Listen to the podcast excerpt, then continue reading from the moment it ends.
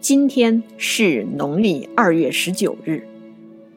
我们可能都去郊区玩过，和长途旅行不同，短距离的郊游会让人觉得很放松、很惬意，因为不用有长时间的舟车劳顿，又能让千篇一律的日常生活有一点小改变。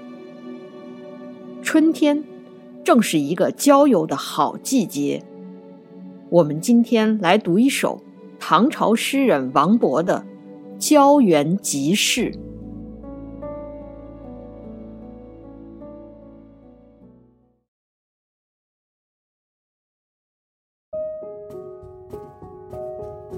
《郊园集市》，唐·王勃。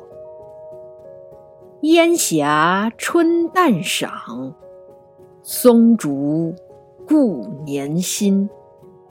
断山移画丈，悬溜谢鸣禽。草遍南庭河，花开北院深。闲居饶酒赋，随性欲抽簪。郊原就是郊区的园林，集市。指的是根据眼前的景物而作的诗。烟霞春淡赏，松竹故年新。这两句很直接，先写了早起在郊外看到的美丽的景色，有烟雾，有云霞，还有松树和竹子。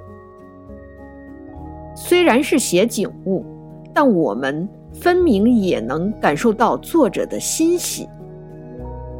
春淡就是春天的早上，一早看到了美景，这一切都寄托着自己多年的心愿。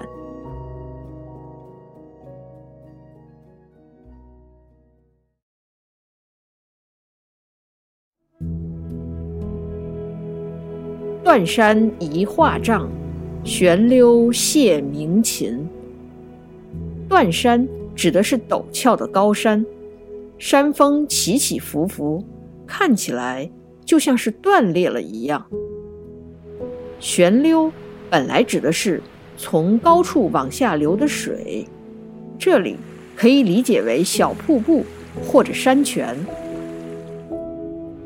断裂的山崖看起来就像屏风。悬崖上飞流直下的山泉，它发出的声音像琴声一样清脆悦耳。这两句通过人的主观感受，山峰和泉水这些大自然中的大景物，很巧妙地变成了室内的小景观。草遍南亭河，花开北院深。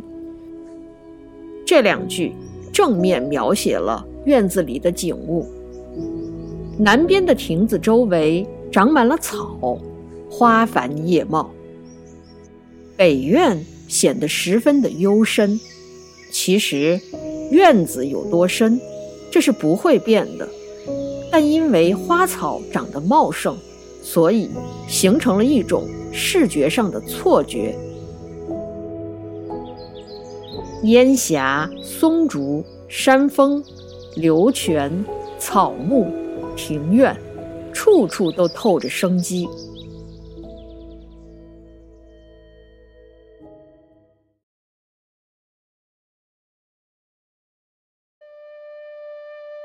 再来看最后两句：“闲居饶酒赋，随性欲抽簪。”在前面写景的句子里，我们只能感受到诗人的欣喜和惬意，而这两句就直抒胸臆了，说的是在这样的地方闲居，可以尽情的饮酒作诗。为了这样的快意，我真想辞官归隐呢。抽簪就是把发簪抽走。让头发散下来，这表示不再受世俗的约束，而去追寻闲适自在的生活。很多人知道王勃，是因为读过他的《滕王阁序》。大家一遍又一遍地回味“落霞与孤鹜齐飞，秋水共长天一色”这样的句子。还有一些人知道王勃，是因为他的《送杜少府之任蜀州》。大家被“海内存知己，天涯若比邻”这样的句子激励着。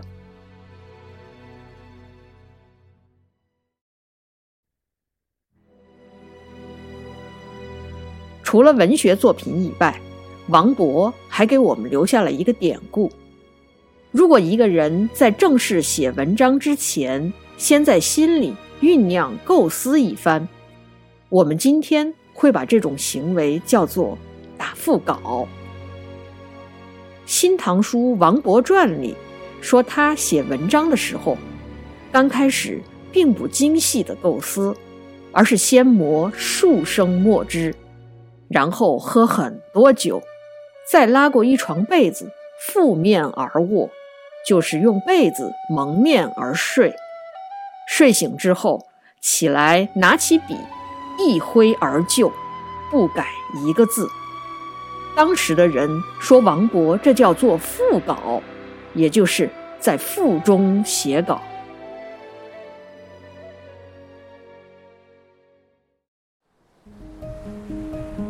可惜的是，非常有才华的王勃很年轻就去世了。